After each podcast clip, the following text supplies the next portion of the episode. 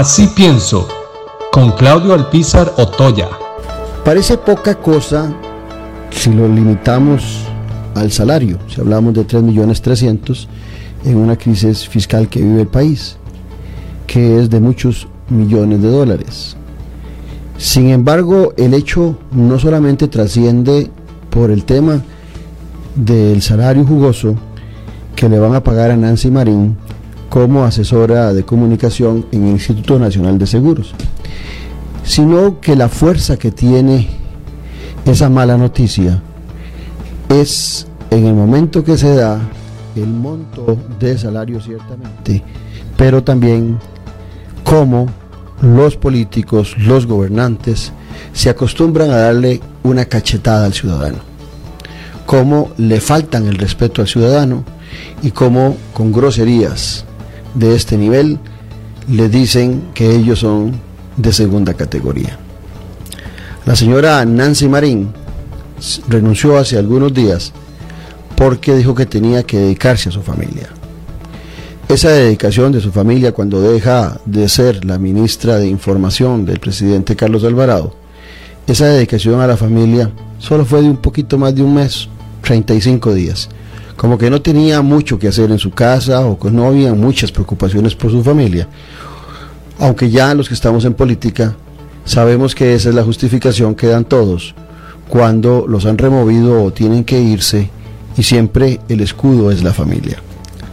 Sin embargo, cuando hablamos de más de 3 millones 600, si no me equivoco, que va a ganar la señora, estamos hablando aproximadamente de 12 salarios mínimos, poniendo el salario mínimo en 300 mil colones. En momentos en donde los ciudadanos han sido removidos en la mayoría del sector privado o han sido eh, pasados a una jornada partida, media o cuartos de tiempo, cuando les ha ido bien en lugar de la suspensión. Y el costarricense empieza a sentir grandes dificultades. Cuando el presidente y su gabinete dicen que ocupan recursos para en el programa Proteger darle de 75 mil a 100 mil colones por mes a los ciudadanos costarricenses,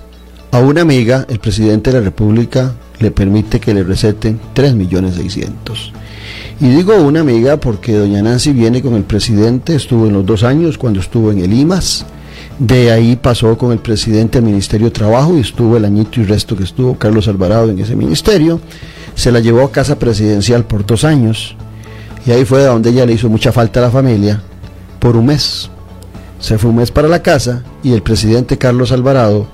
después de haber hecho el enroque que hizo entre, eh, con el presidente del Instituto Nacional de Seguros que pasó a ser ministro de Hacienda, seguramente una de las instrucciones que le dio al nuevo ministro a Roger Arias, y este sumisamente lo aceptó, fue el nombramiento de su amiga nuevamente, ahora con un salario inclusive superior, en una institución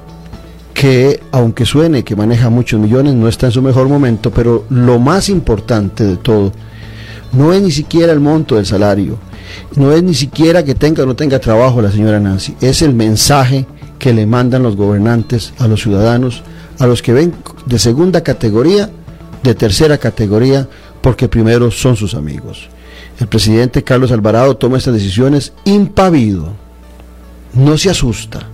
no le mueve absolutamente nada, ni le preocupa lo que el ciudadano piense de este tipo de nombramientos. Y seguramente si le preguntan, va a decir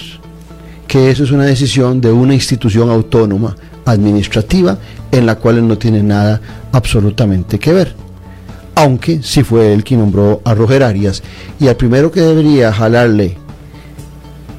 la chaqueta es a Roger Arias por ese nombramiento en un momento tan inoportuno donde le pedimos a los ciudadanos un gran sacrificio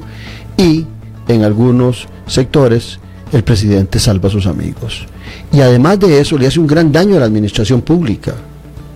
porque acentúa esa guerra entre lo público y lo privado con un nombramiento inapropiado en este momento, donde los ciudadanos reclaman que el empleado público no está sufriendo lo que está sufriendo el empleado privado. Y este simple hecho acentúa nuevamente esas diferencias. El empleado público cumple con sus labores, hay grandes empleados públicos en nuestro Estado. Y estos nombramientos a dedo no son lo representativo de los salarios, ni siquiera de, el,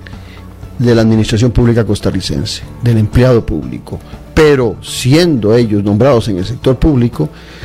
los ciudadanos empiezan a evidenciar a ese ejemplo de Nancy Marín como toda la administración pública. Creo que aquí tanto el sindicato del INS o los sindicatos del INS como los ciudadanos deben levantar su molestia ante un nombramiento inapropiado. Que repito, impavido el presidente no ha dicho absolutamente nada de este nombramiento, ni lo va a decir, porque Nancy Marín, más que una buena funcionaria, es su amiga.